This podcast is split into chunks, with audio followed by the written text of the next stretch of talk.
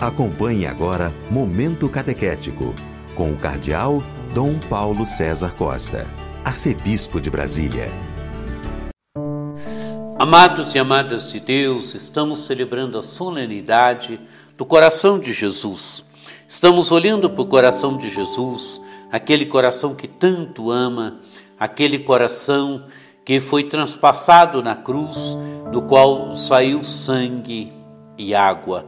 Olhemos para o coração de Cristo, deixemos-nos amar pelo coração de Cristo.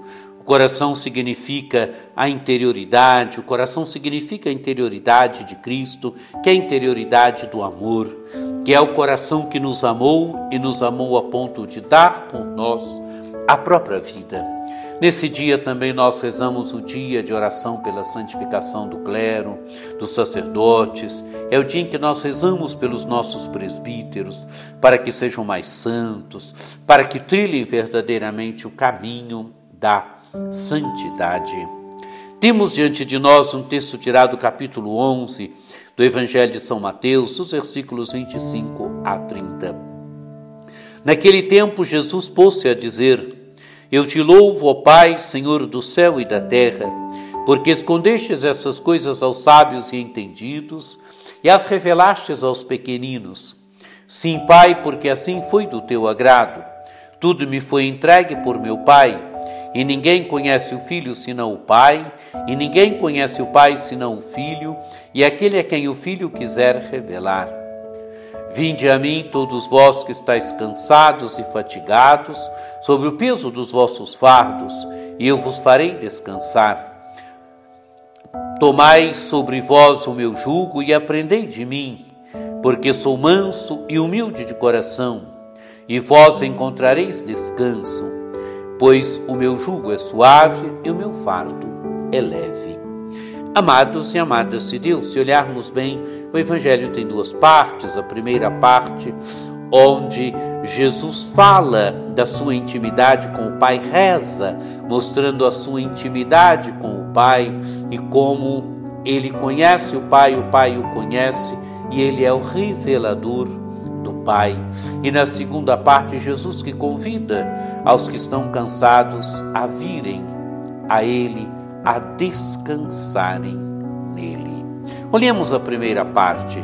Jesus reza: Eu te louvo, ó Pai, Senhor do céu e da terra, porque escondestes estas coisas aos sábios e, e entendidos e as revelastes aos pequeninos.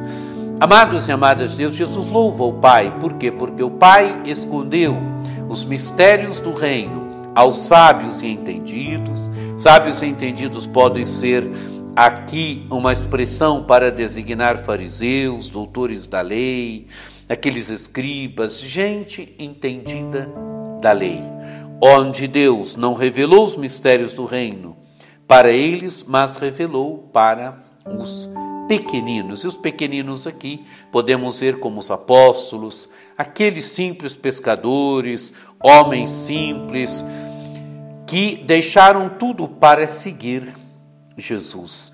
E deixando tudo para seguir Jesus, fizeram de Deus a sua única e grande riqueza. Deus não revela os mistérios do reino para os grandes, para os entendidos, para os sábios, mas revela para os pequeninos.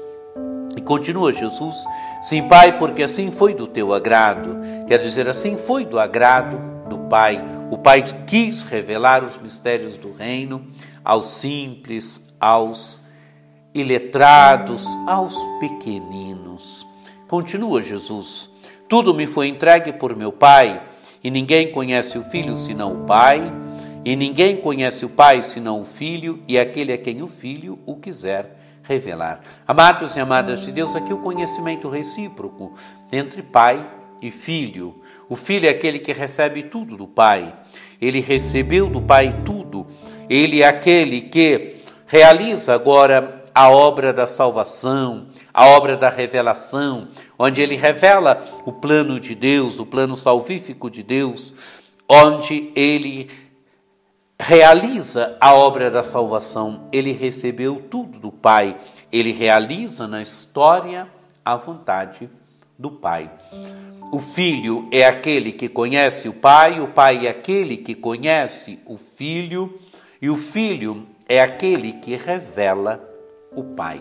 Amados e amadas de Deus, essa relação profunda que existe entre filho e pai, entre pai e filho, que, que é um conhecimento aqui, não é simplesmente um conhecimento intelectual, mas é o, o filho que ama o pai, que é todo voltado para o pai o Pai que é todo voltado para o Filho no dom do Espírito. Essa relação recíproca e profunda que existe entre pai e filho, entre filho e pai.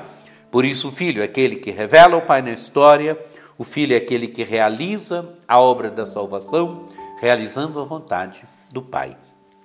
Agora, Jesus convida, convida quem está cansado, quem está fatigado sob o peso dos vossos fardos, a vir a Ele, e eu vos darei descanso. Amados e amadas, esse é o coração de Cristo, é o coração que se desmancha em amor, é o coração no qual nós encontramos repouso, no qual nós encontramos descanso. E Jesus continua: Tomai sobre vós o meu jugo e aprendei de mim, porque sou manso e humilde de coração e vós encontrareis descanso. Tomai sobre vós o meu jugo. Amados e amadas de Deus, o jugo de Jesus é o jugo da misericórdia, do amor. Jesus é aquele que não coloca peso, como colocavam os fariseus, os doutores da lei, colocavam pesos em cima das pessoas na vivência da lei, na vivência dos mandamentos. Jesus não coloca peso em si sobre as pessoas. Jesus, ao contrário, ele quer aliviar o peso da vida das pessoas, pois o meu jugo é suave e o meu fardo é leve. Ele quer aliviar, ele quer salvar. Amados e amadas de Deus, assim é o coração de Cristo. Quando nós estamos com o coração fatigado, quando nós estamos sentindo o peso da vida, o peso da existência, o peso dos problemas na vida do dia a dia, é preciso encontrar alívio é preciso encontrar descanso no coração de Cristo.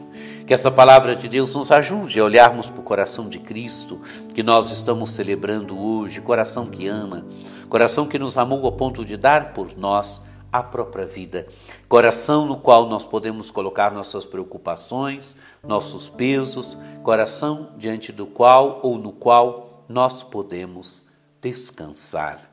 Que o coração de Cristo seja verdadeiramente a grande riqueza da nossa vida, da nossa vida, e que nós aprendamos cada vez mais a amar e nos abandonarmos do coração de Cristo.